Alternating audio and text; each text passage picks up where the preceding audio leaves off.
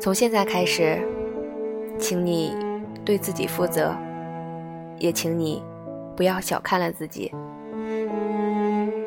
请你担负起对自己的责任来，不但是活着就算了，更要活得热烈而起劲儿，不要懦弱，更不要别人太多的指引，每一天活得踏实点儿，将分内的工作尽自己的能力之内做好。就无愧于天地了。请放眼望一望，在这个世界上有多少事物和人是值得我们去真诚付出的？这里面当然也包括你自己。请不要小看了自己，试着自爱，而不是自怜。加油吧，我亲爱的你。